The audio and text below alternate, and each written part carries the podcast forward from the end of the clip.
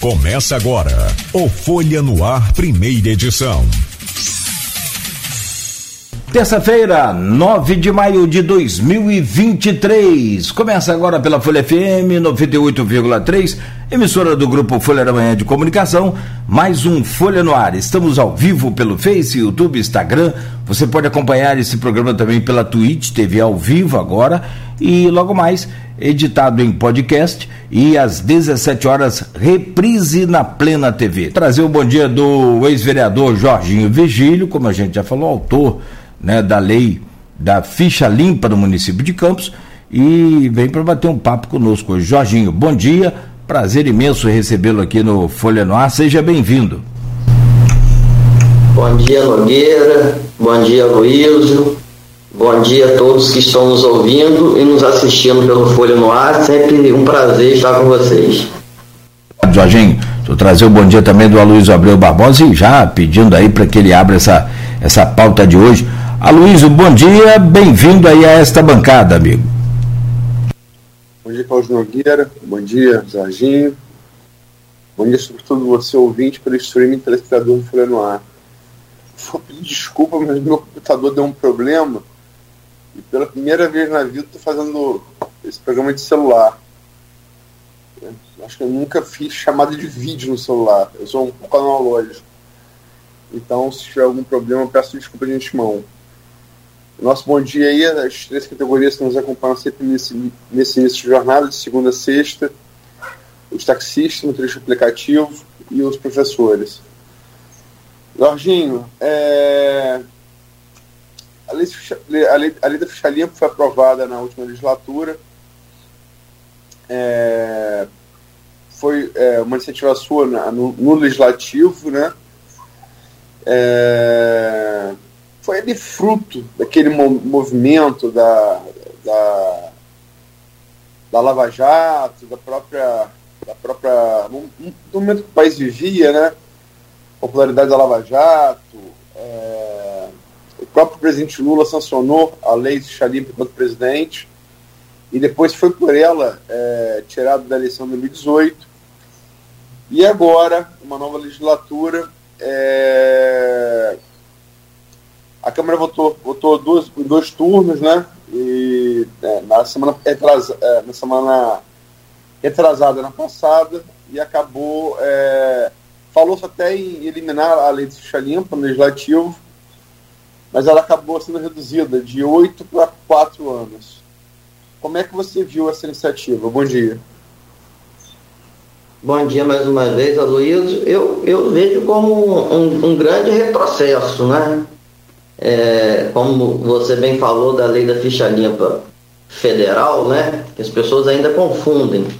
Né? A lei da ficha limpa federal foi uma lei de, de iniciativa popular onde teve milhões de assinaturas pelo país inteiro, né?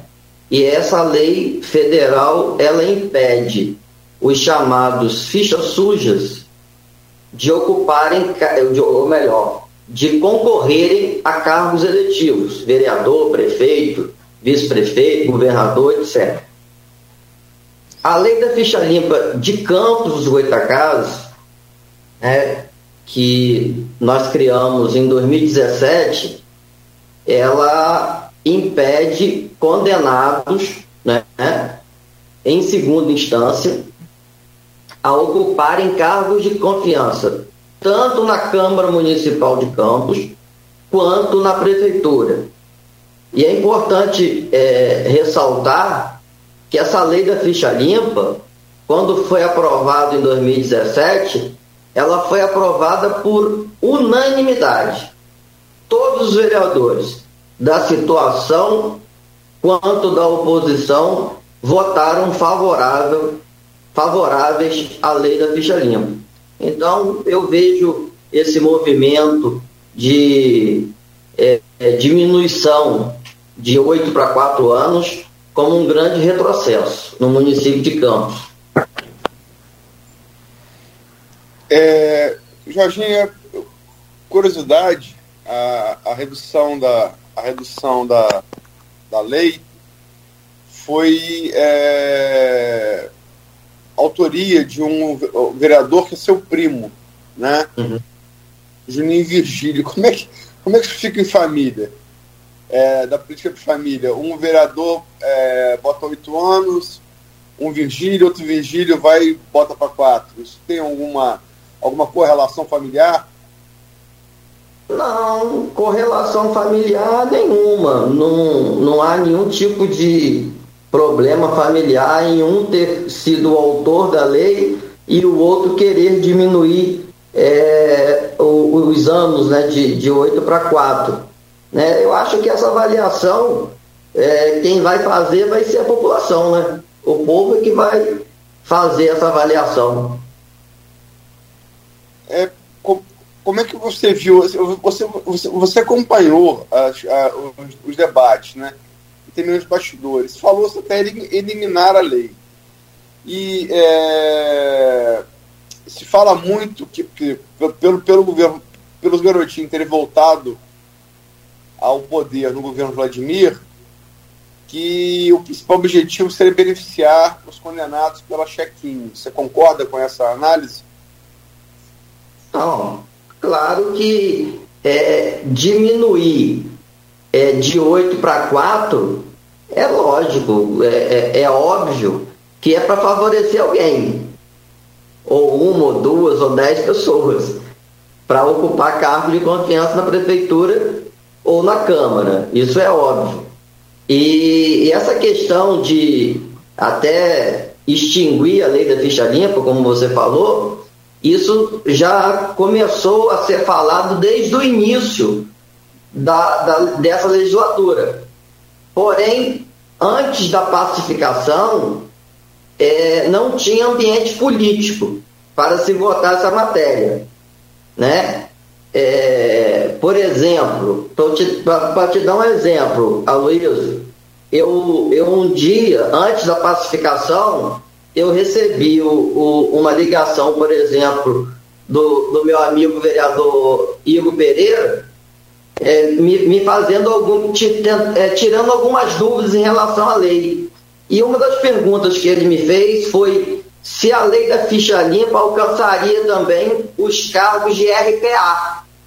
Eu falei que não, só cargos de confiança, os CCs da Câmara e os DAS da Prefeitura ele acrescentou: é, talvez eu faça uma emenda nessa lei para que ela alcance também os RPAs. Então, não existia ambiente para é, é, qualquer tipo de mudança na lei da ficha limpa antes da pacificação. Agora, ela, ela ainda não foi sancionada pelo prefeito, né? E ela, é, é, a sua lei ela se aplica a todo o município ou ela se aplica apenas ao legislativo? Olha, é, essa redução, para ela acontecer, ela precisa de uma indicação legislativa ainda? Em, em relação... Sim. Sim, como funciona? Para o legislativo, a, a Câmara vota, os vereadores votam, o prefeito sanciona ou não. Né? E para funcionar para o Poder Executivo, precisa de uma indicação legislativa. O prefeito recebe a indicação legislativa, se for de interesse dele, ele remete um projeto de lei para a Câmara. Foi assim que aconteceu no governo passado, e os vereadores votam. É? Então, a redução da lei da ficha limpa, na realidade, está, vamos dizer assim, na mão do prefeito Vladimir Garotinho. É, tem, tem, tem outros caminhos também possíveis, né? Isso pode ser é, dentro do organograma, os vereadores podem tomar a iniciativa de colocar uma emenda ali, né? Não, para o município não. Não vejo, não vejo essa possibilidade juridicamente não. É, mas um, um, um jurista que eu estive conversando sobre o caso me falou que seria possível também. Seria uma. Eu entendo, eu entendo que não, sabe, Luiz? Isso, talvez, fosse solução para não. para não. Uma solução para não colocar o prefeito na linha de frente, né? É, eu entendo que não. A, a verdade, a verdade é, é, que isso é um retrocesso, gente. Então, é, a, a, lei federal, daqui a pouco vão, vão querer diminuir também ou extinguir a lei federal que proíbe é, ficha suja de ser candidato. É um retrocesso, tá? não, não, há, não vejo a, a, a menor é, possibilidade, qual o ambiente que eles querem criar em diminuição dessa lei da ficha limpa. Não vejo. A não ser beneficiar condenados, ficha suja para ocupar cargo. Não tem outra, não tem outra explicação. É, tem várias perguntas aqui do, no grupo até, até do programa do, do, do, qual você até participa, Jorginho, uhum. é, relativas a, a, esse primeiro tema. É, tem aqui é, tem, em relação a esse tema, em relação a temas correlatos, né? A, uhum. Ela foi aprovada na legislatura passada, como a gente já colocou aqui. E o Zé Vitor, radialista de São da Barra, pergunta aqui.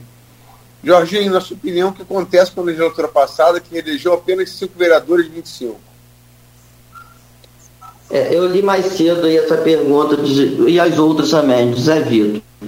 Eu, eu acredito, o Aloysio, que não vou, não vou, não vou colocar a, a culpa só no, no desempenho do, do meu amigo ex-prefeito Rafael Diniz, não. Né? Porque se a gente for falar aqui as dificuldades que ele encontrou, né? É, é, a diminuição de royalties, é, o município ter tido pela primeira vez no, na legislatura dele é, participação especial zerado, sem um real sequer. Então, é, o, o, o, governo, o, o, mandato né, do, do, do ex-prefeito Rafael acabou atrapalhando bastante né, é, a, a situação da Câmara de Vereadores. E foi um momento que a população quis mudança também, né? Teve questões partidárias, a oposição não conseguiu se organizar para fazer nominatos, ó, por exemplo, vou te vou dar um exemplo da minha situação. Eu fui o sétimo vereador mais votado da legislatura passada. Fiz mais voto, ganhei, ganhei de quatro vereadores que foram eleitos. Fui o mais votado do meu partido, Democracia Cristã e fiquei de fora. Então, há uma conjuntura de situações para que é, houvesse tão pouco vereadores reeleitos. Tem uma pergunta aqui também, no, uh, aqui não, não, no, não no grupo do WhatsApp, mas feita aqui no streaming ao vivo pelo Maurício Furel Batista Pergunta aqui a você. Jorginho, é, vemos nessa legislatura a redução da lei da ficha limpa e a aprovação das contas de Rosinha após a aprovação do parecer do TCE. A Câmara está sendo puxadinho do Executivo? Olha, o Aloysio. É Maurício. É, o, que, o que acontece? É, tudo isso aí hoje está acontecendo é, depois da pacificação. Né? Houve uma pacificação, acredito que tenha tido algum, não, não sei porque eu não estou na Câmara, não, não estou nos bastidores, até tenho acompanhado muito pouco os bastidores, mas acredito que tenha é, havido uma, um acordo para é, aprovarem as contas do, do, do ex-prefeito é, Rafael Diniz e da ex-prefeita Rosinha Garotinho. Quando isso acontece, a população começa a olhar a Câmara como um puxadinho, sim, infelizmente. Né? É, essa lei da ficha limpa mesmo, que foi votado na Câmara, é, eu tive informação que ela chegou é, poucas horas ou poucos minutos antes de iniciar a sessão, a primeira votação dela. Né? Então, tudo isso acaba fazendo com que a população ache que a Câmara está é, tá sendo puxadinho, um puxadinho do SESEC. Mas você concorda com isso? No que eu falei, sim. No, no, no sentido do que eu falei de, de, de ter esse tipo de, de acordo, hum, eu, vou, eu vou pensar o quê? Eu acho que é, acaba parecendo sim. Eu sei, Jardim, eu não, tô, eu, não tô, eu não quero te. Mas assim, uma coisa é parecer, outra coisa é ser. Tem um ditado diante de Cristo que César, quando foi dispensar uma, uma esposa dele, é, pairavam, Júlio César, pairava, ele era senador romano, pairavam, pairavam suspeitas sobre a conduta dela, teria recebido, era casado, teria recebido um homem em casa de noite, e a frase ficou famosa de lá para cá, tem 2060 anos, né? No registro tem 2080 anos. A mulher de César não basta parecer honesta, é preciso ser. É, a questão não é, o, ver, o verbo não é parecer. É, é, é um puxadinho, na sua opinião, ou não? Não, eu, eu olha, é, pelo pouco que eu conheço o Marquinhos Bacelar, ele não vai deixar a Câmara ser puxadinho da, da do, do SESEC, não. Tá? É, se talvez se, se tivesse na presidência um outro vereador, eu poderia até talvez afirmar isso. Mas pelo pouco que eu conheço o, o, o vereador Marquinhos Bacelar, eu não acredito que ele vai deixar a Câmara ser um puxadinho do SESEC, não. Nogueira. Tá, ah, são 7 horas e 35 minutos. Só fazer uma pergunta a Jorginho, ainda sobre a lei da ficha limpa. O, o Jorginho, é, até conversando com algumas pessoas nas ruas, teve uma pessoa que falou comigo, poxa, mas diminuiu para quatro. Mas entre acabar e diminuir para quatro, ficou meio a meio. Você concorda com esse pensamento? Porque você disse lá, Cláudio, ou Aloysio, as pessoas vão julgar essa diminuição. A população é que vai julgar essa diminuição, essa mudança na lei. Você concorda com essa espécie de julgamento já de pelo menos uma pessoa que conversou comigo? Entre acabar e ficar com 50% do tempo, é melhor ficar com 50%? Não, sem dúvida. É melhor ficar 50% do que ficar em nada. Mas o, o melhor mesmo era não mexer na lei, né? Se vocês, mesmo da Folha, o Grupo Folha, fizer uma enquete aí, é, você é a favor de diminuir o tempo é, para ocupar cargo de confiança da lei da ficha limpa municipal? Vocês vão ver, a, a, a, com certeza vocês verão o resultado dessa enquete. E, e outra coisa, a, lei, a lei da ficha limpa que nós criamos em 2017, ela, ela teve um, um efeito tão significante que outros municípios copiaram a nossa lei. São Francisco do Itabapuana, por exemplo, tem a lei da ficha limpa. Oito anos. Aí, tem, logo após, algum vereador lá tentou mexer na lei da ficha limpa. A própria população de São Francisco, do Itabapuana, fez um movimento, foi para a Câmara, pressionou e não mexeu na lei. Para você ter uma ideia da importância e da aprovação popular que tem essa lei. Perfeito. Bom, o meu caro é, Jorginho Virgílio, eu vou rapidamente fazer um intervalo, vamos pedir licença a você aqui, a gente volta em instantes e aí a gente já vira um pouco a chave aí dessa conversa no programa de hoje para a. A gente continua falando, claro, de, de Câmara, de Alege, de Estado do Rio. Vamos mexer nesse caso aí da, da CEPERG também, saber de você sobre isso, entre outros temas no próximo bloco. Voltamos já com o Folha no Ar, hoje com o nosso convidado Jorginho Virgílio, aqui no programa. Oferecimento de Proteus, Unimed Campos, Laboratório Plínio Bacelar e Vacina Plínio Bacelar. Campos, estamos de volta com o Folha no Ar, ao vivo aqui pela Folha FM. Hoje, terça-feira, dia 9 de maio. Olha, estamos na semana da, das mães, né? então, é, expectativa grande do comércio com boa movimentação para essa semana. O sol brilha em Campos, neste momento aqui na área central, que tem trânsito bem movimentado agora às 7h44 da manhã. Previsão para hoje é de 30 graus de máxima. No oferecimento de Proteus, de Unimed Campos, Laboratório Plínio Bacelar e também de Vacina Plínio Bacelar, estamos de volta com o Folha no Ar. Hoje com a Luiz Abreu Barbosa na bancada, estamos conversando com o Jorginho Vigílio, ex-vereador em Campos, já falamos aqui sobre a mudança aí é, votada na Câmara Municipal e agora para apreciação do prefeito, né? Sanção ou não do prefeito, é, sobre a redução da lei da ficha limpa, que é de autoria do, do Jorginho. E agora a gente volta né, com outros assuntos também importantes aqui sobre a, a nossa política e, e, região.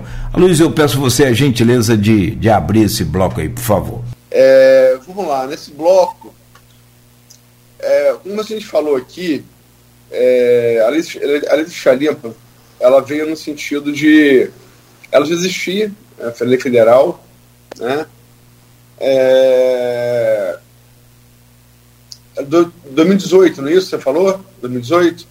2017. 2017, um ano antes da eleição de 2018, onde Lula, preso em abril daquele ano, ele, em, em final de agosto desse setembro, ele é já preso né, pela, pela, pela Lava Jato, ele tem a candidatura impugnada pelo, pelo TSE, a presidência de, de Barroso, ministro Barroso. É, ela nasce de um contexto, daquele contexto ali, né? E aquele contexto mudou bastante. Basta dizer que é, Lula hoje é presidente. A gente vai falar disso no próximo bloco. É... Você colocou ah, no bloco passado, é... se a Folha fizer uma enquete, precisa deixar claro também, a gente pode fazer uma enquete, lógico, a gente trabalha com enquete. Agora, enquete não tem critério estatístico, né? É, o que tem critério estatístico é pesquisa. Né? Enquete é um, é um, é um recorte, mas enquete ela não tem critério estatístico para você definir ah, a população pensa assim. Uma pesquisa tem. É diferente uhum. Enquete de, pesquisa, né? É, precisa ter uma, metodologia concebida pelo estatístico. É bem, é bem diferente. Você tem que é, pegar determinados setores da sociedade, na proporção do que ela representa todo, né? É bem diferente. Mas é, ela inegavelmente ela nasce de, ela nasce é, e ela é defendida pelo princípio de moralização e você como autor dela não se falou isso na tribuna mas se falou em bastidor da atual legislatura é, é, que você apro, é, propôs a lei e tal a lei foi aprovada e no entanto quando saiu aquele negócio de CEPES você teve foi um, uma coisa bastante rumorosa, em termos, inclusive a nível nacional, e quando saiu, o seu, o seu nome apareceu ali. É, você acha que isso é uma contradição, sim ou não? Por quê? Eu já prevendo, já que você falou que iria tocar na questão do CPR, é, eu acho que está sendo até uma oportunidade para mim porque assim quando surgiu essa situação do CEPERD, me ligaram da Inter TV é, falando que meu nome constava lá. E eu falei, sim, consta sim. Eu tenho contrato, tenho contrato assinado do CPR. Esse contrato ele foi assinado 1 de outubro de 2021 e, inclusive, na época eu falei com a repórter da NTV que, além do contrato, eu, eu poderia disponibilizar também a minha declaração de imposto de renda. e expliquei a ela como que era feito as pesquisas. Inclusive, é, é muito parecido quando a gente fazia as pesquisas, não só eu, tinha pesquisador no estado do Rio inteiro, é muito parecido com a questão agora do IBGE, do censo. Né? O pessoal do CEPERG mandava para a gente a, pesquisa, a gente ia a campo, fazia pesquisa e essa pesquisa ia imediatamente para os bancos de dados do CEPERG. Então, se quiserem fazer uma investigação, né, se eu realmente executava o trabalho de pesquisador no CEPERG, é muito fácil. Inclusive, eu estou à disposição do Tribunal de Contas, do Ministério Público, para mostrar que eu executava o serviço de pesquisador, inclusive com contrato.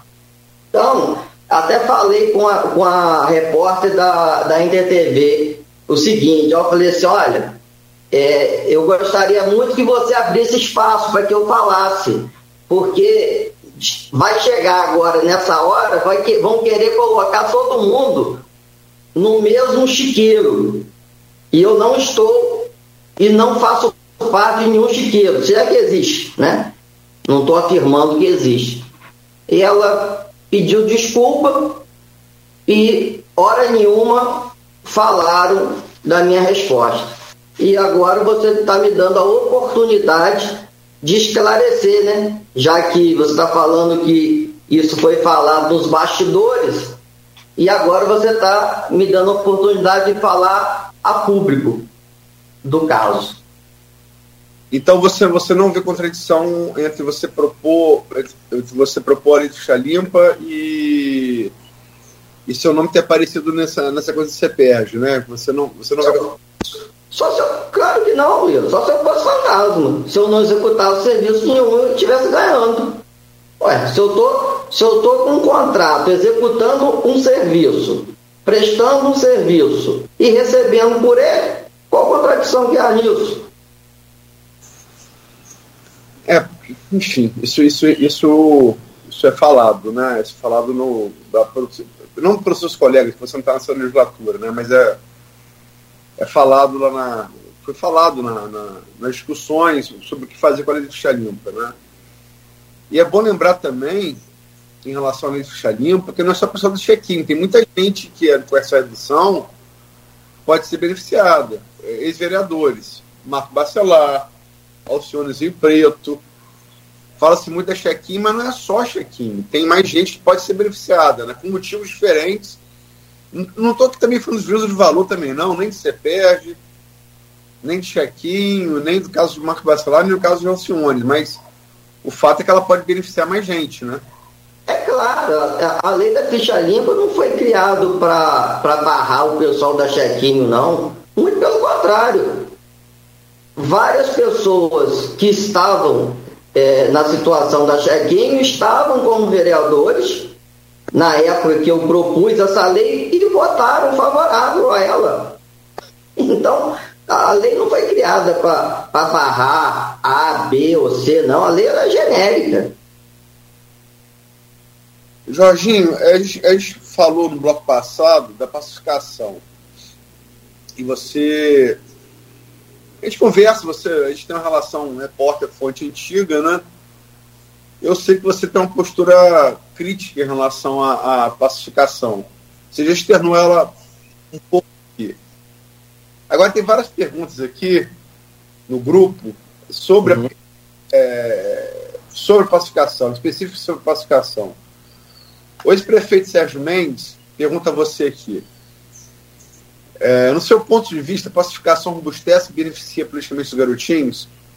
E, por consequência, de certa forma, descaracteriza e enfraquece o papel original, originalmente oposicionista dos Bacelar?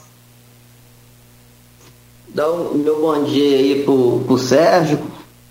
Olha, a pacificação, na minha opinião, ela beneficia sim o grupo do garotinho. Por que que beneficia?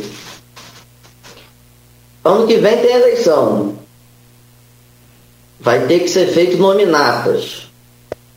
Né? A oposição, é, se, se a eleição fosse daqui a seis meses, né, que é o prazo para filiações partidárias, a oposição teria muita dificuldade de montar nominata, porque é, não tem gente para concorrer à eleição. Não vejo, não vejo, quanto mais agora com essas mudanças que houveram, né, não, não vai se poder pegar é, é, candidato com, é, com possibilidade de muito pouco voto. Né? Então, é, a oposição hoje teria muita dificuldade em montar nominado. Então, eu acho que ela beneficiou é, muito mais a, a, a situação né, do que a oposição. E esse ponto é um dos pontos que eu falo por quê. Bah, então falo. É, a questão que eu acabei de falar de, da dificuldade que a oposição hoje teria de montar nominata. Quando você fala, fala por quê, você se refere ao motivo dado, dado anteriormente, né? Isso. Assim que você fala, fala por quê, fazer suspenso é uma outra coisa, eu, eu, eu entendi. É... A gente sabe, Jorge, essa pacificação foi mostrada por cima, né? É, o principal fiador dessa pacificação é, é o governador Cláudio Castro. Né? Ela ficou por um fio essa pacificação, por um fio. Ela volta e meia, ela, fica, ela anda na linha de navalha, né? ela volta e meia, alguém, alguém corta o pé nela. Mas é, ela ficou chorando por cima. É, e a gente sabe que assim, não é só em relação ao garotinho Bacelar. Em qualquer briga entre dois grupos grandes, entre dois grandes, sempre há quem é, lucre com a briga e quem lucre com a pacificação. Quem você acha que lucra com a briga e quem você acha que lucra com a pacificação? Num, num cenário de, de eleição do ano que vem? Não, num cenário político no geral. Pode ser eleição, pode. A gente sabe que política não é só eleição, né? Não, eu, olha, eu acho que quem, eu acho que quem lucra continua sendo a situação. Porque a, a, o Grupo Folha mesmo divulgou uma pesquisa algum tempo atrás né, de é, possíveis candidatos a vereadores e prefeito.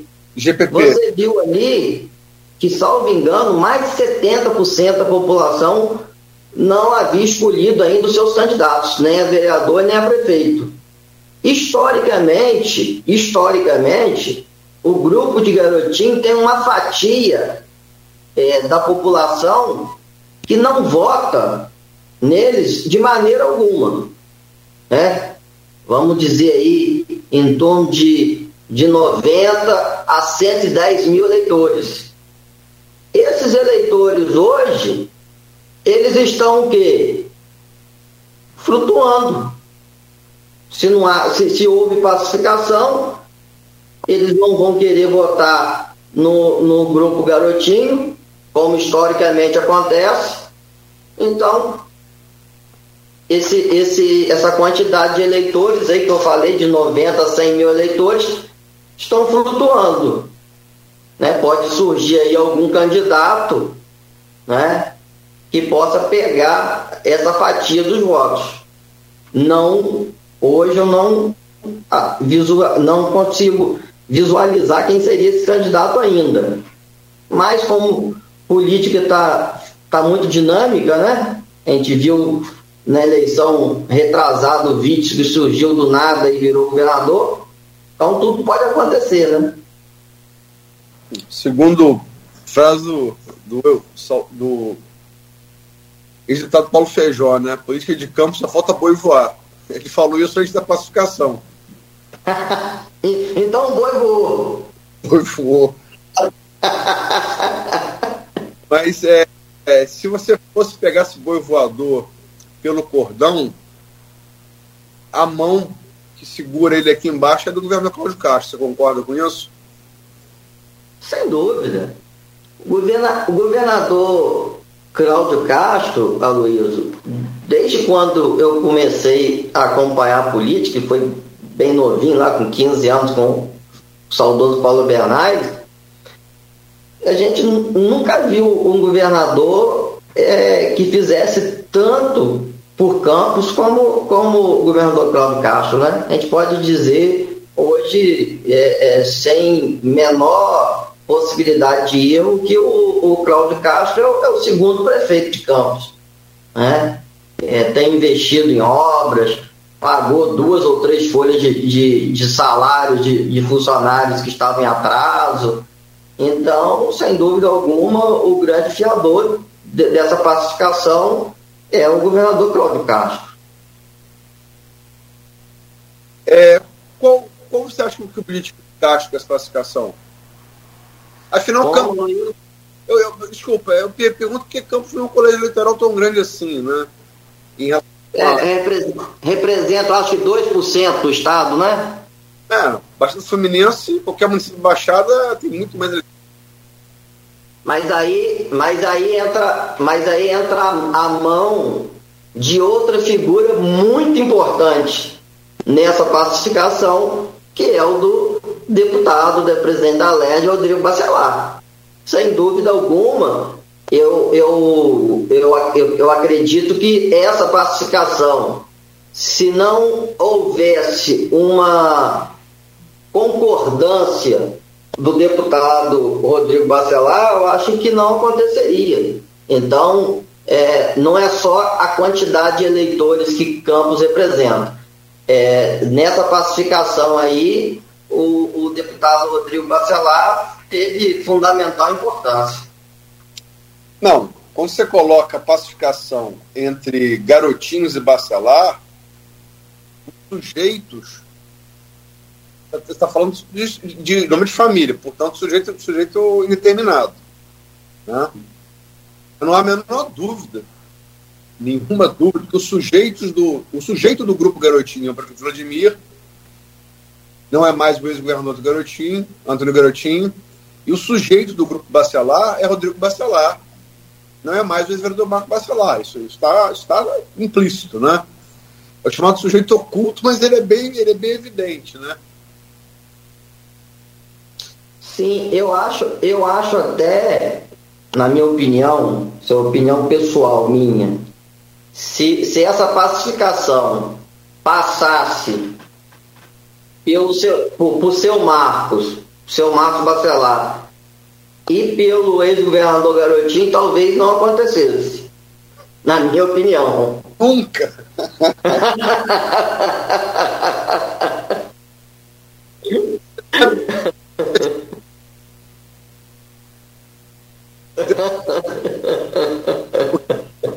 Se fosse com Marco Bacelar e Garotinho?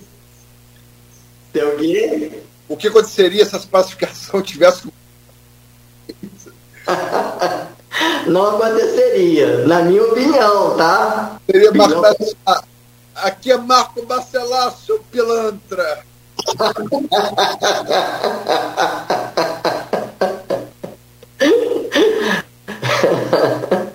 Desculpa, eu te cortei, perdão. Oi? Eu te cortei, eu te cortei.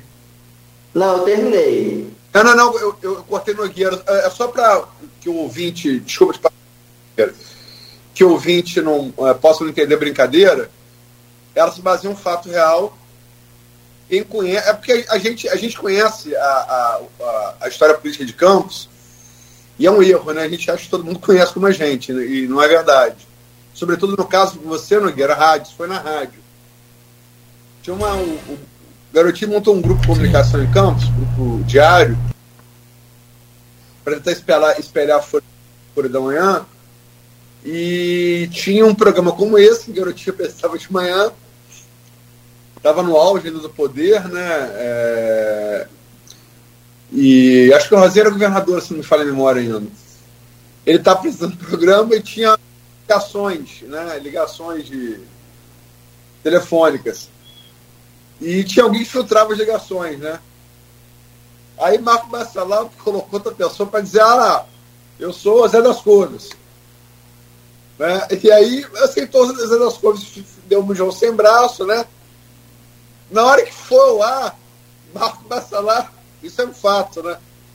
Aqui não é Marco, aqui não é das Couves, não, aqui é Marco Bacelar, seu pilantra. então, era, é, em referência ao fato que a gente sabe, mas é bom esclarecer, né? Ao ouvinte telespectador que não, que não talvez não, não se recorde. Desculpa, Nogueira, a pergunta era sua. Não, não, importante, eu estou falando que Jorginho jogou lenha na fogueira é, trazendo aí esses protagonistas é, anteriores da política. Anteriores porque hoje tem a nova geração aí. Acho até que, que encaixou a pergunta aí, Jorge, até com relação a essa questão é, de, desse passado. Hoje a juventude é diferente, tem outros costumes, hoje tem influências fortíssimas da internet. Aliás, internet que o próprio prefeito aproveita muito bem, eu acho que ele lida muito bem com essa coisa de de interatividade ali nessas redes sociais.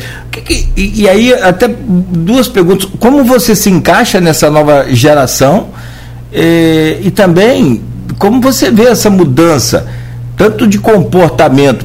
Né? Já visto que, como você mesmo disse, o Luiz confirmou, se fosse os dois da geração passada, talvez não, não houvesse nenhuma, nenhuma pacificação. O próprio Cláudio Castro também ele é meio que dessa geração aí mais, mais recente da, da, da política. E é veterano também na, na configuração da política, mas eu te pergunto como você se encaixa e como você vê essa nova geração. Está melhor, está mais fácil, até pela pacificação como base? Olha, o Nogueira, é, para mim pessoalmente não alterou em nada a pacificação né? para mim, pessoalmente, Jorginho Virgílio.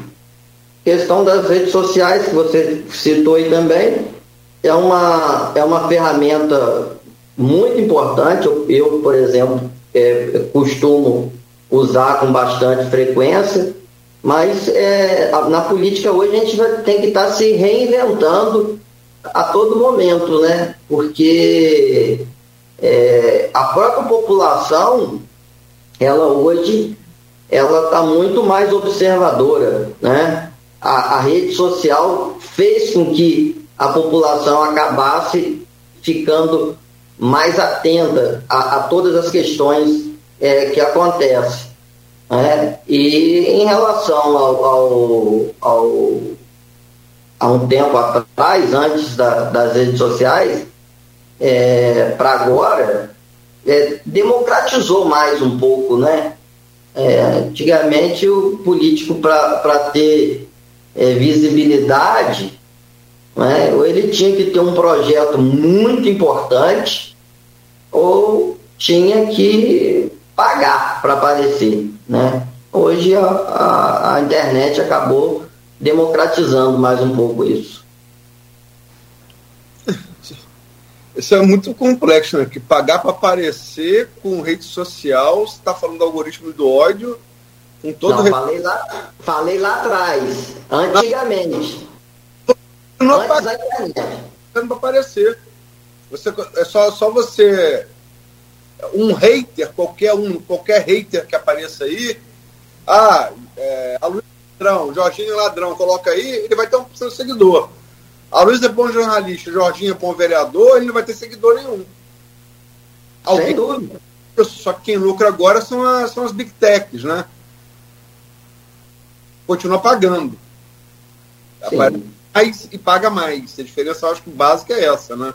É, inclusive, que o que está em discussão aí no Congresso Nacional, e olha a pressão que as big techs fizeram, né? O próprio Arthur Lira disse que nunca viu coisa igual. E olha que Arthur Lira já viu coisa em política, hein? Mas vamos lá. É... Qual a sua avaliação de Rodrigo Bacelar na presença da Alerj? Ele, ele bisa é... Sérgio Cabral. Ele é o segundo é... deputado estadual em segundo mandato a chegar à presença da Alerj. Como é que você vê essa ascensão? A gente sabe que você é ligado, é, você hoje está ligado a ele, né? Como é que você vê essa ascensão dele e como é que você, você se coloca no grupo político dele? Rodrigo, Rodrigo teve uma ascensão meteórica, né? Uma, ascensão muito grande já no, no, no primeiro mandato, quando ocupou lá a Comissão de Constituição e Justiça, né? Naquela época eu ainda, eu ainda fazia parte do, do grupo do, do ex-deputado João Peixoto, né, do saudoso João Peixoto, e, e, ele teve uma ascensão muito meteórica, né? É, é, Rodrigo é um, é um político firme, é um político de, que tem a, a mesma fama do pai, de, de cumprir tratos, né? E, e isso na política é, é muito importante, né? Então, eu, eu acredito que Rodrigo ainda vai chegar ainda mais longe. Né? Eu, eu hoje, eu gosto de, de chutar as coisas bem antes de, do, do acontecimento para ver se dá certo e, e, e, ver se cola. Eu vejo hoje Rodrigo Bacelar como possível sucessor de Cláudio Castro ao governo do Estado. É, o sarrafo de Rodrigo foi mais alto, né? Você acha que esse sarrafo mais alto, assim, é, Rodrigo, é, em relação voltar à pacificação, é, talvez se o Rodrigo é, dependesse é, de mais de campos, a pacificação não, não saísse. É, esse, esse sarrafo mais alto de Rodrigo, ele foi, ele também ajudou a pacificação? Não entendi, Luiz. Rodrigo hoje não tem campos mais como sua área de atuação. A envergadura dele hoje é muito maior. Sim, mas não, mas não deixou campos de lado. E? Mas não deixou campos de lado. Ele, ele cresceu para o estado todo, mas, mas Rodrigo tem uma, uma. continua tendo uma visão muito carinhosa por Campos, é, na questão do, do, do é, segurança presente, e etc, etc, etc. Né? Mas automaticamente, como cresceu em outros lugares, ele tem que dar também atenção aos outros lugares. A, a, a expressão deixou Campos de lado é uma fala sua, não disse isso. Eu disse o seguinte: é, o Rodrigo elevou o sarrafo. Você acabou de falar que vê ele como candidato a governador, possível candidato a governador. Sim. A quem fale, e, e, o próprio Rodrigo já falou isso algumas vezes, que o objetivo dele seria considerar o TCE. Uhum. Veja, governador TCE é um sarrafo mais alto do que Campos. Né? Sim. Esse sarrafo, a pergunta é, a pergunta é, é esse sarrafo mais alto ajudou a pacificação? Ajudou. Ajudou, porque, vamos dizer, né, Rodrigo está em outro patamar. Né? Ele não pode ficar é, com briguinha aqui, briguinha ali, briguinha colar. Ele tem que agir como um político macro, que, que é hoje. Né? Então ele a, a pacificação para ele também foi bom, porque era muito problema. Campos estava, antes da pacificação, acho que é, é, gerava muito problemas para ele. Tem, um, é, tem várias perguntas aqui no, no, no, no, no streaming, também no, no, grupo de WhatsApp. É, eu vou fechar com é, minha participação nesse bloco. Não sei que Nogueira quer fazer outro passo eu passo para ele, se ele quiser fazer outro, enfim. Tem várias perguntas aqui relativas à pacificação. Tem uma aqui do Renato Siqueira, arquiteto urbanista, é, que também faz, faz menção à sua participação na, na antiga vereança. Renato foi secretário do governo Rafael, né, até a frente do INPT no governo Rafael. É, coloca aqui. Opa, Jorginho, você foi um vereador bastante, bastante, bastante atuante que buscou sempre participar dos assuntos de relevância relacionados ao desenvolvimento, à participação comunitária, como, por exemplo, nos casos da lei de auto, da auto-vistoria predial e reuniões, perdão, reuniões no bairro do Capão, onde, combinado com representantes do, do Executivo, buscou melhorias. Como você entende o ambiente político pautado por uma composição chamada, entre aspas, pacificação? Ainda, qual, qual a tendência a vir a partir disso? Há, de fato, o aparente enfraquecimento da oposição para as próximas eleições? É, primeiramente, dá meu bom dia aí, o Renato. O Renato foi um grande parceiro. Quando ele fala aí dessa reunião no Capão, é, foram algumas questões aqui do, do bairro, né, onde todo mundo sabe que eu nasci ainda, ainda moro, né, e eu pedi uma reunião com ele, ele reuniu com, com os moradores aqui do Capão. Foi uma reunião inédita na época os próprios moradores falaram que nunca um secretário havia é, sentado com eles para conversar demandas do bairro. É, a questão do, do, da pacificação, que foi a última pergunta do Renato, indo nela, que foi a que está aqui na mente agora, é, eu vejo sim como um, um enfraquecimento da oposição. Por que, que, eu, por que, que eu vejo um enfraquecimento? principalmente por causa da montagem das nominatas partidárias para concorrer à eleição do ano que vem. Eu falei no, anteriormente isso, né? E essa pacificação, a gente, a gente, Aloysio, para você ter ideia, está pacificado, mas não é um grupo só. Continuou sendo dois grupos. Por quê? que eu digo a você que, tá, que, que continuou sendo dois grupos? Porque até onde eu sei, até onde eu sei, o outro grupo da, que, que era oposição praticamente não tem espaço nenhum no governo municipal. Se, se houvesse essa pacificação é, realmente, né, se houvesse essa junção de grupos, né, a oposição estaria com espaço no governo a oposição estaria presente é, nas inaugurações que o prefeito está fazendo. A gente não vê a oposição presente no, nos eventos que o prefeito faz. Então, é, é, é foi uma pacificação, vamos dizer assim, meia sola. É, antes de passar para o Nogueira, é, só para não perder essa, essa deixa, essa coisa da discussão do, do, do, espaço no governo pela pacificação, é, Rodrigo Gonçalves, divide essa bancada comigo, Nogueira, trabalhou contigo na, na Câmara Municipal, foi seu assessor. Uhum.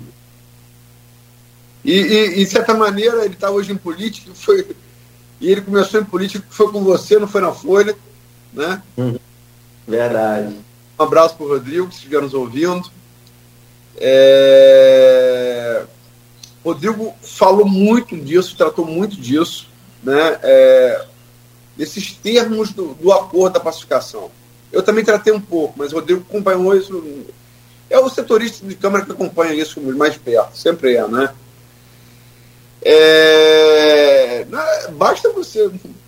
Você não entender muito de política, basta você ver a tribuna, que você vê ali quem são os vereadores da, da oposição que compuseram os que não compuseram. É, dá para ver pelo, pelo discurso. Pelo discurso, né? E a gente sabe também, se foi vereador, a gente sabe. Né? Tem, tem, até briga combinada, né, Jorginho? Vamos, vamos, vamos falar. Ah, sim. Tem briga combinada. É, é tipo aquele telequete antigamente, né? É briga antes.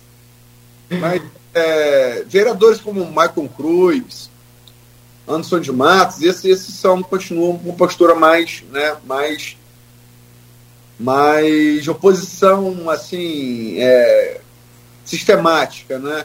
Outros vereadores, próprio Igor Pereira, como você colocou aqui, Elinho, Elinho Naim, né? Tem vereador perfil nunca foi assim, de, de, de, muito, de muito bater, como Rafael Twin, por exemplo né? Também tem, tem a ver com perfil pessoal, né? Mas é, o que se fala é que com a sanção do prefeito é, e, e com a passagem depois via indicação legislativa para o executivo, que esses cargos podem ser, podem ser é, ampliados, podem ser melhor preenchidos. Esse melhor não quer dizer melhor preenchido, ele pode, pode ser é, mais bem encaixado, digamos assim. Uhum. É, você já ouviu falar nisso? Você concorda? Discorda por quê? Não, não aí eu não, não concordo nem discordo, porque até agora eu não ouvi falar nada a respeito desse assunto. De que é, a lei da ficha limpa vai acabar é, melhorando a acomodação de oposição à situação no governo municipal. Não ouvi falar nada a respeito. Nomes específicos desses vereadores da oposição que talvez não, não pudessem antes e, e vão poder a partir de agora. Eu falo em relação a isso, entende? Sim, eu entendi. O tempo vai dizer. o tempo vai dizer. E, e um tempo muito breve. Se o prefeito realmente mandar a matéria né, para a Câmara e se, a, e, se sancionar a que já foi votada, é, logo, logo o tempo vai dizer se isso aí foi uma combinação para acomodar A, B ou C no governo. Mas assim, é, não vou colocar pergunta nenhuma mais, só uma observação, que depois até vocês podem comentar, o Jorginho. É, nessa pacificação, o que se deixou claro, pelo menos pelo que eu consegui entender, é de que a pacificação é para um suporte à administração pública, à administração do Vladimir, à prefeitura, à frente da prefeitura, e não na eleição de 2024, que nós vamos abordar no próximo bloco. Então, depois você pode até. Porque quando você fala em nominata, e aí de fato vai, você está correto realmente.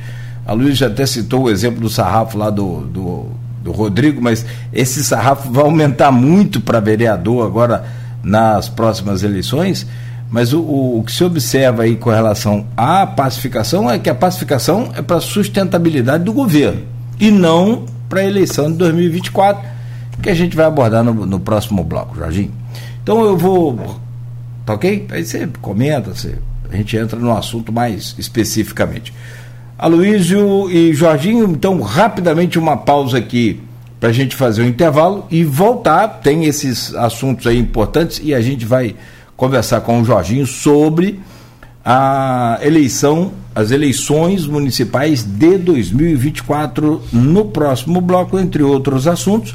A gente volta a seguir com o oferecimento de Proteus, Unimed Campos, Laboratório Plínio Bacelar e Vacina Plínio Bacelar. De volta com o Folha no Ar ao vivo aqui pela Folha FM, no oferecimento de Proteus, Unimed Campos, Laboratório Plínio Bacelar e Vacina Plínio Bacelar. Estamos de volta com conversando com o vereador, o ex-vereador é, Jorginho Virgílio, falando aqui sobre vários temas, já falamos aí sobre vários assuntos hoje. Com a Luiz Abreu Barbosa na bancada, eu vou abrir esse bloco, vereador. É, com a pergunta do sociólogo, da professor da UENF também, Roberto Dutra. Ele aqui ainda dá uma boa noite, a pergunta feita ontem lá no grupo de WhatsApp do, do Aloysio, do blog Opiniões, que é do Aloysio Abreu Barbosa do, do programa Folha no Ar, cujo o senhor participa.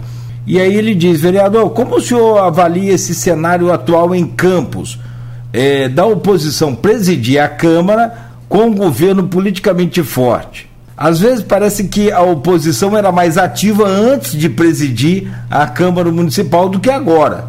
O senhor concorda? Oh, concordo, concordo sim. É, antes da pacificação, a gente sentia é, a oposição mais forte. Agora, agora no bloco anterior mesmo, né, a, Luísa falou que hoje quem com os próprios discursos né, na tribuna que parece é, oposição realmente é o, o Maicon Cruz, né, o Maicon Cruz e o vereador Anderson de Matos, né? É, os, os, demais realmente é, pacificaram mais um pouco os seus discursos. Então, eu concordo com o professor, sim. Jorginho, vamos lá. Eleição do ano que vem. Você citou a pesquisa aí, eu fiz, preciso tiver acesso a ela, com exclusividade. Você falou da, da, do repórter da vereador, né? E pesquisa, não só a vereador, qualquer pesquisa legislativa, ela é muito mais complexa que para a eleição majoritária, né? Legislativo não, perdão, proporcional. Para Senado, por exemplo, é majoritária. Mas tirando o Senado, para deputado federal, estadual, vereador, ela é sempre muito complexa. Você mesmo disse, citou o seu caso, né? Você foi muito bem votado, mas a conjuntura de fatores da proporcional, você acabou não, não se reelegendo. É, e a gente vai citar N casos aqui, N casos, N casos. Em Campos, é, é, Sivalda Bíblia, uma, uma legislatura, quando o Marco Bassalar foi presidente a primeira vez, ele se elegeu com uma votação muito, muito pequena, tem N casos. E, vereador, e candidatos que têm votação muito substancial que não, que não, que não se elegem. Né? Candidato a vereador. É, mas vamos, vamos pegar a, a, a, a mais a, a, menos complexa, digamos assim, que é, que é a eleição a prefeito. Certo.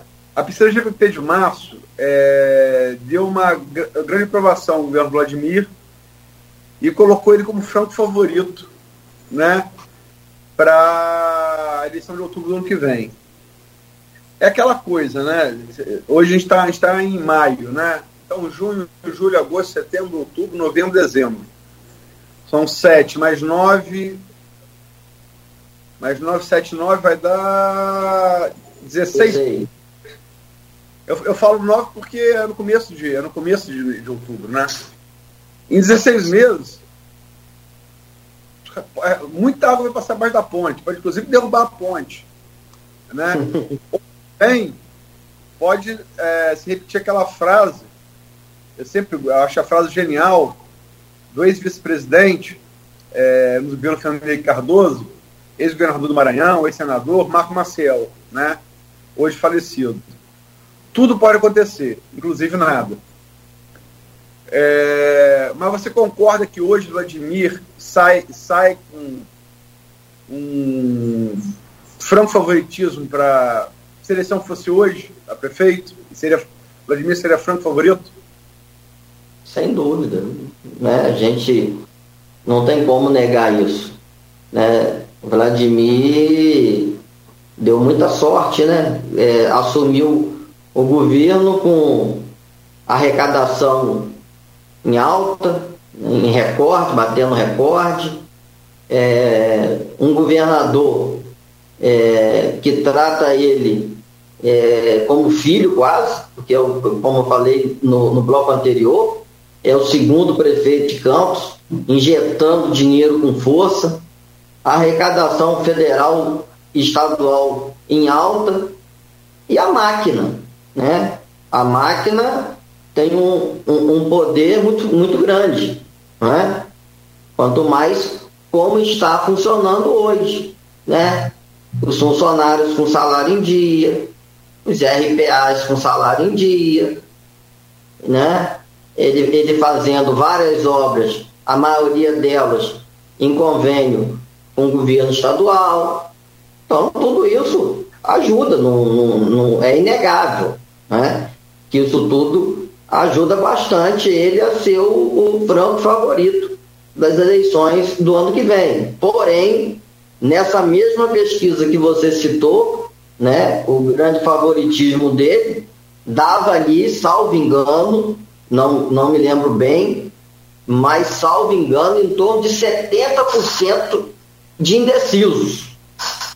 Então, não tem eleição definida ainda puxar aqui os números, mas é os esse percentual de indecisos que você fala, ela, ela, ela se dá na, na espontânea, né? Aqui, vou puxar os números dela aqui. Eu que fiz, mas não, logicamente não vou lembrar de cabeça, né? É, vamos lá. Aprovação de governo, GP de março, tá? É, Vladimir tem aprovação de governo é, 55,5% dos campistas. A gestão considerada ótima para 21,7% e boa para 33,8%. 34, que vai dar 55,5%, né? É, 34,8% considera o governo regular. É, há pesquisas que tiram o recorte regular positivo e regular negativo, né? Não foi o caso dessa. Então, uhum. você tira da, tira da conta.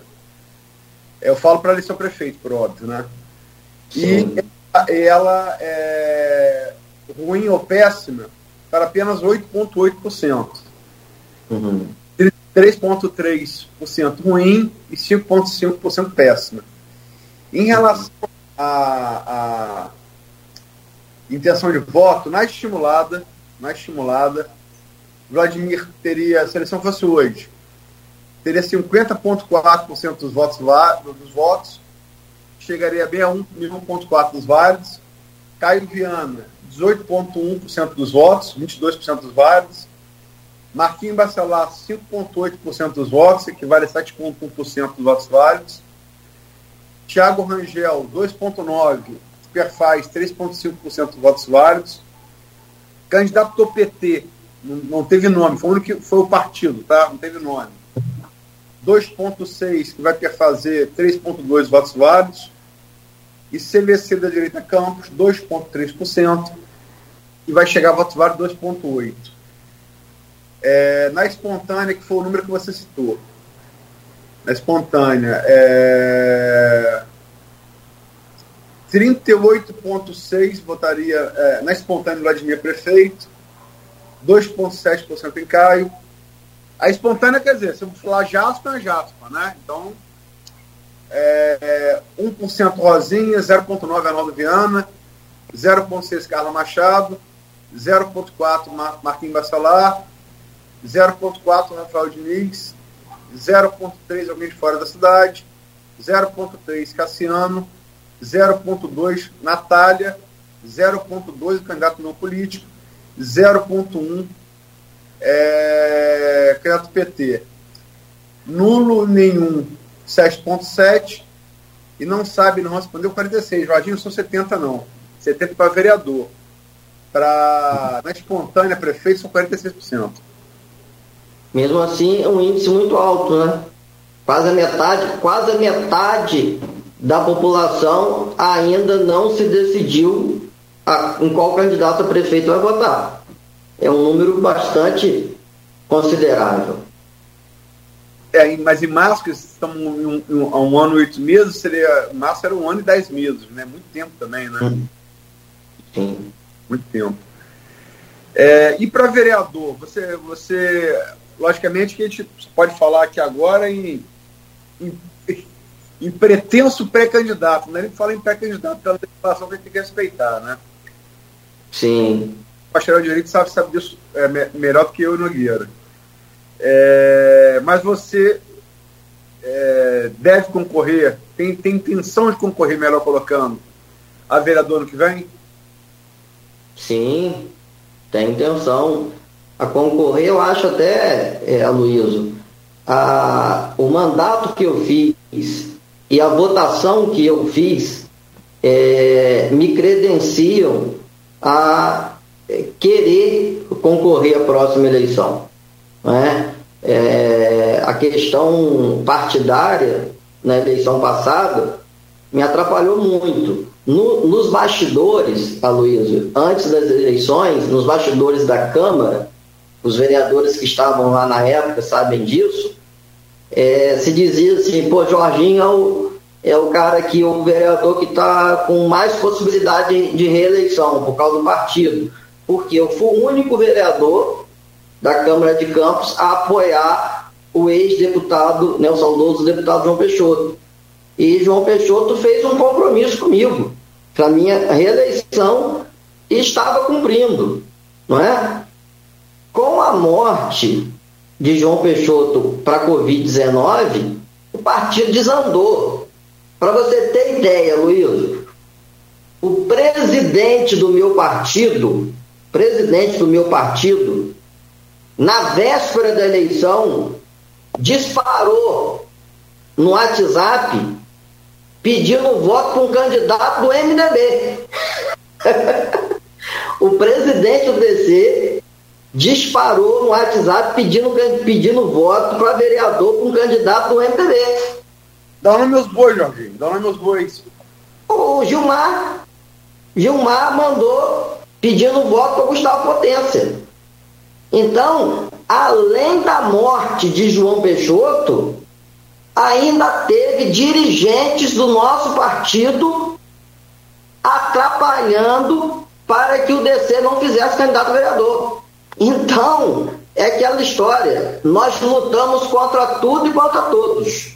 E mesmo assim, fizemos mais votos do que quatro vereadores, fomos o sétimo vereador mais votado e o vereador mais votado do partido. Então, por, por isso tudo, eu acho que já me credencia a ser candidato ano que vem. E partido, DC mesmo, com todas essas dificuldades que você relatou que teve no partido? Não, olha, olha só, eu ainda não saí do DC, vou, vou até aproveitar esse pequeno espaço para falar da questão é, daquelas, daquelas candidaturas, daqueles processos, nove processos, que todo mundo só vê Jorginho Vigílio como autor de, de, de uma ação. Só que são nove ações, inclusive uma do Ministério Público Eleitoral, daquelas questão de candidaturas fantasmas, né? Mulheres que foram candidatas tiveram zero voto. Então não mudei de partido ainda porque é, o processo ainda está né, em andamento, agora já, já no, no TRE, é, é, aguardando data para ser pautado né, no pleno. Então, é, não faz sentido eu, eu mudar de partido até que esse processo seja julgado, né? Se é que vai ser julgado. Já, já foi julgado no estado do Rio todo, no Brasil quase todo, só em Campos que ainda não, não, não teve julgamento no, no, no TRE. Mas dificilmente irei concorrer no, no DC. Isso vai depender muito, né? A gente, da conversa que ainda é, vou ter com, com o deputado Rodrigo Bacelar, né? Que vai é, dar ideias, sugestões, para que a gente possa concorrer em um partido que dê possibilidades reais da gente voltar à Câmara de Vereadores a partir de 2025. Jorginho, é, governo Vladimir, 0 a 10, nota, por quê?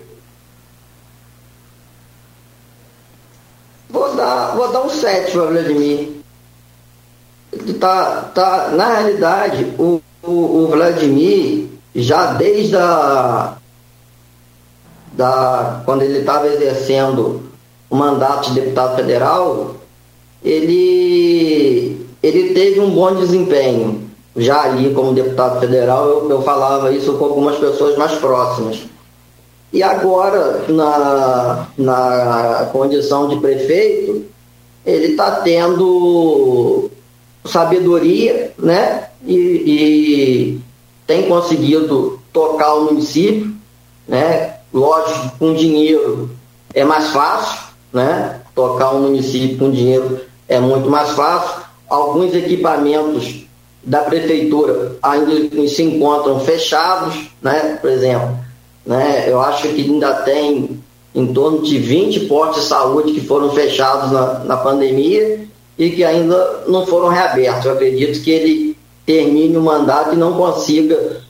Eu quero que abra todos. A intenção, a vontade minha, eu quero que abra, reabra todos os postos de saúde, policlínicos, mas acho muito difícil. Ainda falta em torno de 20. Você vê que o, o, a Vila Olímpica do, do Jockey Clube foi reinaugurada agora há pouco tempo. Então, com todos esses equipamentos fechados, automaticamente menos gasto por, por erário né? e muito dinheiro entrando, é mais fácil governar. Né? Então eu, eu dou minha, minha nota 7 para ele. Governo Paulo de Castro, 0 a 10 nota, por quê? O governador Cláudio Castro, eu vou dar um 8 para o governador Cláudio Castro. Dá um 8 ao governador, porque não é fácil pegar um governo como ele pegou, né? É, depois de um, de, um, de um governador afastado, né? Aí você pega aquele período que você não sabe se você vai continuar ou se, se o governador vai voltar, mas ele é, também teve a, a questão da, da, venda da SEDAI, né? É, o, o, o, governo do estado acabou é, tendo dinheiro para tocar várias obras em vários municípios, né? teve condições de manter o salário dos servidores em dia, então é, dou nota 8 para o governador Cláudio Castro, mas também fazendo a mesma observação que fiz com o prefeito Vladimir. Né? Governar com dinheiro é muito mais fácil. Jorginho, é, você vota, vota a questão, né? É, faculta, a lei faculta o voto é secreto. Você manifestou ou manifestaria agora seu voto a presidente no ano passado, primeiro, segundo turno?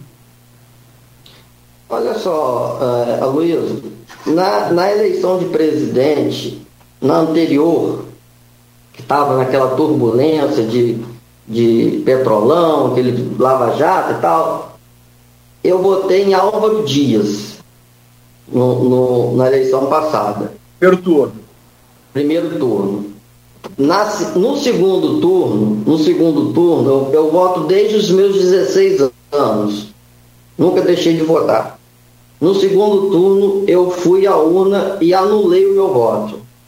Eu não quis votar no Haddad e não quis votar no Bolsonaro.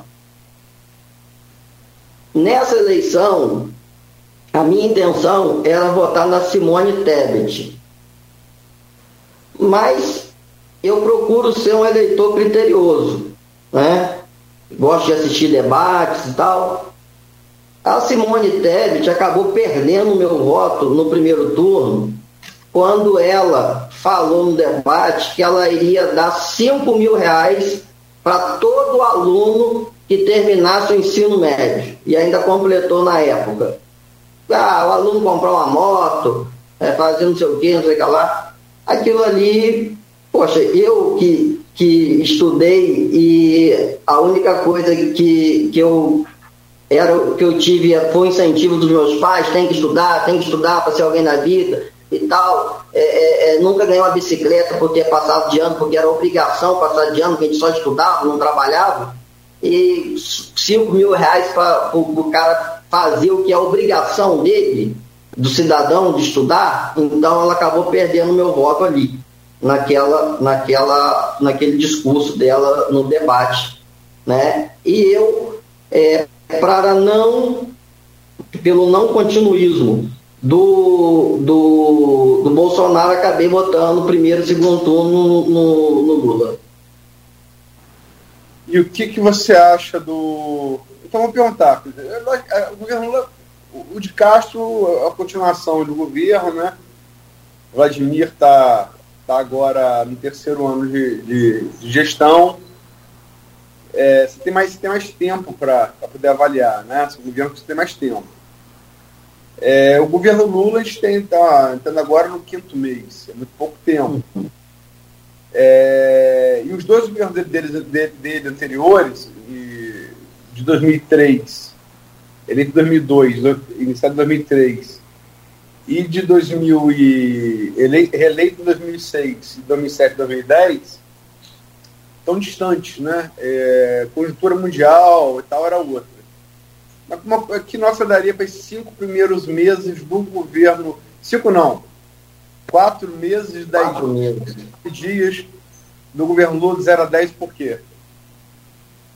Como você mesmo falou, né? Quatro meses é difícil de dar nota, né? Mas eu vou dar uma nota 6 é, para o governo Lula, é, principalmente porque é necessário, sabe, Aloysio e Nogueira, é necessário os entes políticos colocarem na cabeça que a eleição acabou.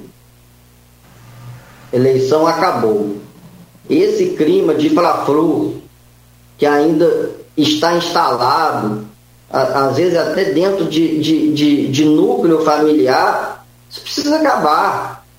Eu, eu, eu acompanho eleição presidencial desde a da eleição de Collor. Eu, eu nunca vi é, é, é, é, essa situação que se encontra, que, que, que nós passamos na eleição passada. Né? Pai deixando de falar com filho, filho deixando de falar com pai, irmão de igreja deixando de falar com irmão de igreja. Quer dizer, é preciso, ó, acabou a eleição, tá? quem ganhou, ganhou, quem perdeu, perdeu.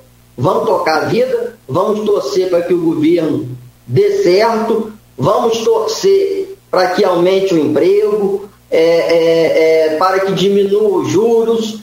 É, vamos pensar no Brasil. Eu acho que, que é isso que, que nós temos que, que, pensar no momento. A mesma nota que você deu foi para Lula, né? Você deu seis para Lula, é, oito para Castro e sete para Vladimir. É pelo tempo? Sim, é pelo tempo. É muito, é, é muito pouco tempo para avaliar, Luiz. E eu estou achando, eu tô, eu tô discordando, vamos dizer assim, é, da maneira em que o, o, alguns ministros de Lula é, têm se, se comportado em declarações, em entrevistas, sabe? Está parecendo que está com sangue nos olhos. E, e isso não é bom. Isso não é bom. A gente agora tem que esquecer o que passou, né? É, deixar a justiça é, cuidar do que cabe a ela, cuidar, e o, o governo precisa cuidar de governar. O resto deixa para quem o, o, que cabe a ele, procuradoria que cabe a ele, justiça o que cabe a ele, e o governo precisa governar. Isso que eu acho. Em relação ao Bolsonaro, é, Campos, nossa cidade, é, se revelou tanto em 2018 quanto agora em 2022, francamente bolsonarista, né? Uhum. É, Bolsonaro está numa situação parece complicada, né? Ele tem muito inquérito para responder é, tem dois ex-colaboradores diretos, né, duas pessoas próximas a ele, a saber, o ex-ministro da Justiça Anderson Torres é, e seu ex-assessor, é, ex-assessor presidencial, o coronel Cid, o tenente coronel Cid, é, presos. Presos. Uhum. E tem uma penca de, de inquéritos, de investigações é, como é que você acha que fica o ex-presidente Bolsonaro? E outra coisa, é, ele, foi, ele, foi, ele, foi, ele foi tudo ou nada, né? Porque é, você foi vereador, você sabe, vereador goza, goza de prerrogativas. Você gozava prerrogativas como vereador que você hoje não goza mais. Sim. Você é cidadão comum hoje. Né? Sim. Você, antes de você é, proferisse um discurso mais duro contra uma pessoa física ou jurídica, é, é, se podia alegar que é seu direito parlamentar de fazer crítica. Hoje uhum. seria em injúria calúnia de difamação, né? Ou na civil é, alienação por danos morais, né? Eu, eu, eu, só estou querendo dizer como é que muda, né? Você imagina de um presidente para um cidadão comum. Sim, sim. Você acha que fica a situação de Bolsonaro e do bolsonarismo? especificamente do bolsonarismo em Campos? É o que eu estou dizendo também, é muito pouco tempo para avaliar, né, Luiz? Eu acho que tudo vai depender do que vai acontecer daqui para frente. Né? Tanto a questão do bolsonarismo em Campos, é, quanto a questão da própria é, núcleo político de Bolsonaro. Você sabe como é, né? É, tem gente que está ali até agora, Bolsonaro, não, estamos juntos e tal. Mas a hora que a corda aperta, começa um e outro indo para cadeia e tal, muita gente pula fora, né? Pula do barco. Então, tudo vai, vai depender muito dos, das, das cenas dos próximos capítulos disso tudo aí que você falou. Você acredita que Bolsonaro possa ser preso até com bacharel em direito? Acredito que sim. Acredito que sim. Pela, pelas acusações que ele já começou a responder, eu acredito que, que ele possa ser preso sim. É, tem uma série de, de investigações aí em andamento, né? A questão do cartão de vacina também. Não sei se isso gera essa. O, o, ah. o, que, é muito, o que é muito importante é, é, de enfatizar é o seguinte: é a pessoa ter é a condição de se defender. O judiciário ele precisa cumprir a função dele, né? sem interferência externa. Sem interferência externa. Eu, eu, eu tenho uma frase de alguém, não sei se a Luísa vai saber quem é que falava isso, mas se dizia o seguinte: no, no, no gabinete do judiciário, do juiz, do desembargador, quando a política entra pela porta da frente, o judiciário sai pela porta dos fundos. Os poderes são harmônicos, tem que ser, mas tem que ter independência e não pode ter influência externa em decisões judiciais. E nem é, estrelismo, sabe? É, aconteceu muito durante um tempo no Brasil cidadão preso é, dá cara. E é tão engraçado que eu fazia essa comparação. Às vezes um cidadão comum estuprou uma criança, na hora que aparecia ele chegando na delegacia, colocava-se um, um véu no, no, na imagem do cidadão, para não mostrar o cidadão. Agora, quando era político, fazia-se questão de mostrar a imagem dele algemado, é, como aconteceu com Cabral, até que eu nunca tinha visto aquilo antes no Brasil, é, com duas bolas de ferro preso no, no, no na canela. Então pare, pare, parecia que usava como se um troféu. Não, não foi bola de ferro, não, perdão. Bola de ferro não é permitido, não. Foi. É realmente lembra alguns artefatos lá na escravidão, mas algemas que elas vão na, nos pulsos, seguem para uma corrente à cintura e da cintura aos tornozelos, sem bola de ferro. Então, desculpa aí o erro, mas é, mas é isso que eu estou dizendo, usava-se, estava usando-se como, como um troféu. Então, eu acho que tem que o judiciário tem que agir sem estrelismo, né? dá a condição de quem quer que seja de se defender, né? É, o devido processo legal tem que seguir o seu rito, não é? E, se a pessoa errou, vai pagar de acordo com o seu erro. Tem outro jeito. Tem uma declaração hoje aqui já na algum portal que eu vi mais cedo aqui, o Gilmar Mendes falando que essa coisa do 8 de janeiro começou lá em Curitiba. Talvez seja essa análise sua aí do, da influência judiciária com política, essa coisa toda. É, eu, Pois não, Luiz? Desculpa, desculpa, interrompi, desculpa. Não, Gilmar critica Lava Jato e Moro. Curitiba gerou o Bolsonaro e tem germe do fascismo. É o que ele fala, na verdade. Olha, é, é, Nogueira, você falou do Moro aí. Quando começou a Operação Lava Jato, eu é, confesso a vocês que eu admirava o trabalho do Moro.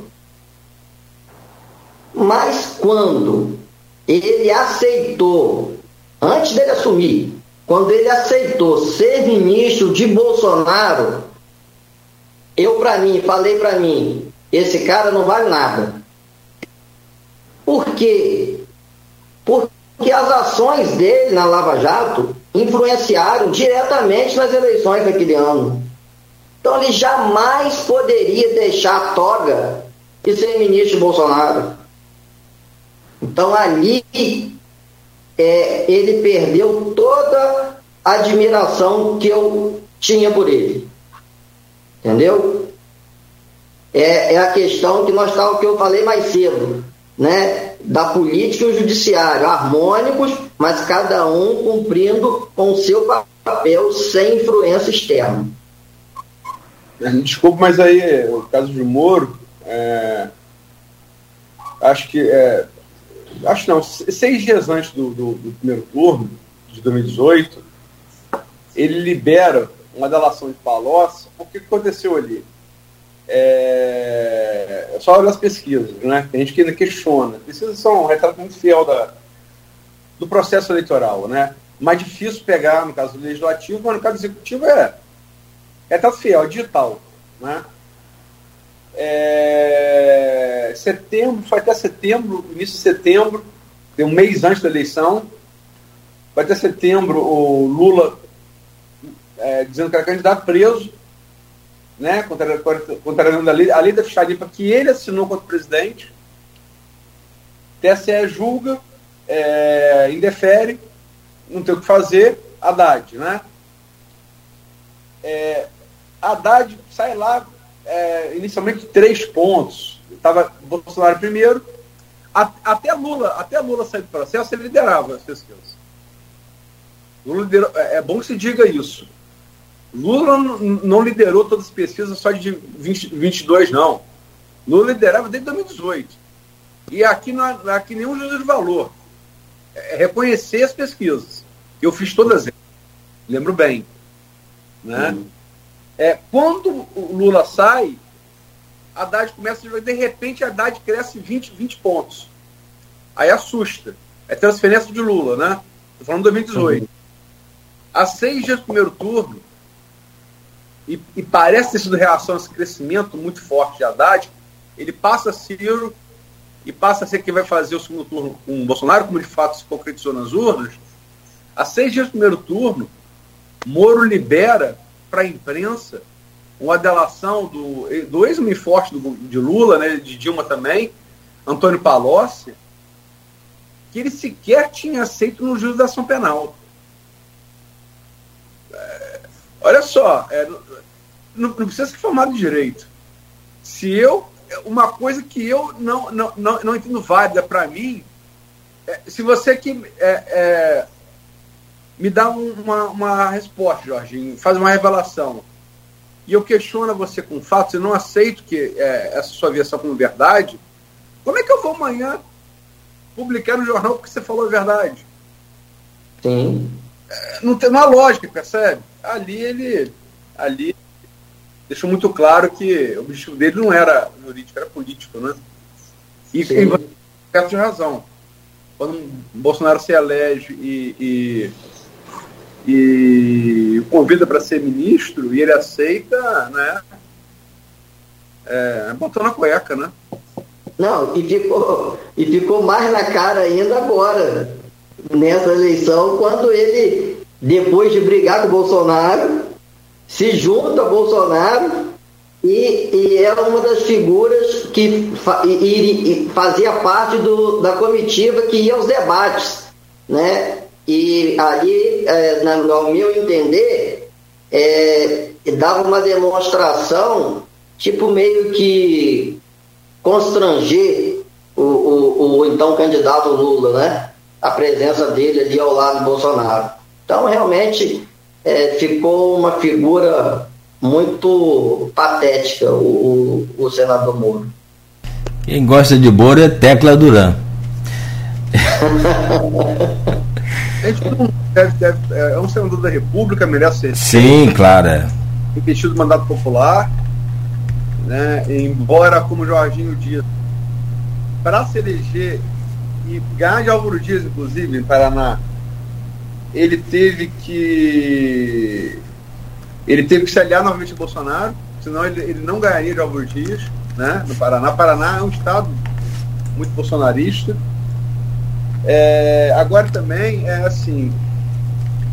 É, e o Jorginho é bastante direito, né? É bom que auxilie a gente nisso.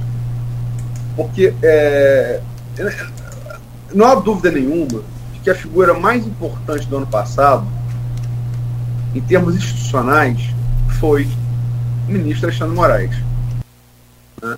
Não dúvida nenhuma sobre isso. Né? É, ele, enquanto presidente do TSE, ele, ele não deixou que se repetisse 2022, que ocorreu em 2018. E foi muito duro, né? Inclusive para desmontar aquela palhaçada que fizeram no Nordeste lá, com a, com a PRF.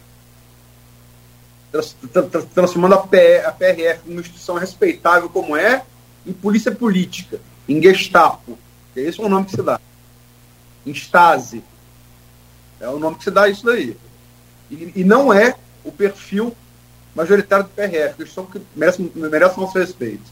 Né? Galera de segurança nas estradas. Não está aí para garantir a eleição de, de, político, né? Enfim.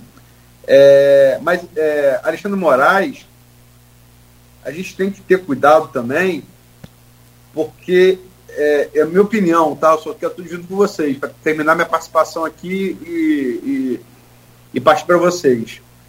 É, o que Moro fez enquanto juiz de primeira instância, a gente tem que ter cuidado para não bater palma também para se fazer no Supremo, até porque no Supremo as consequências podem ser muito mais graves.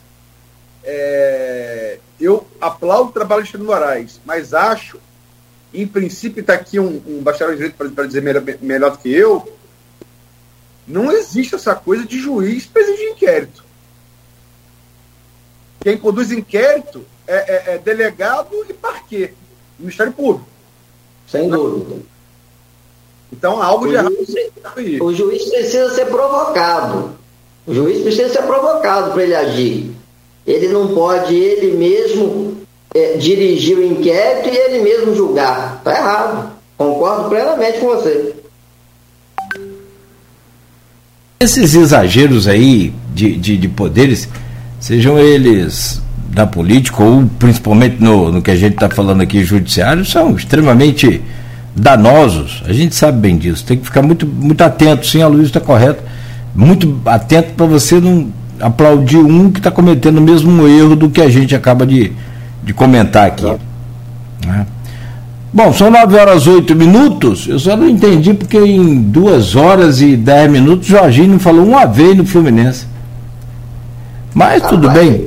É.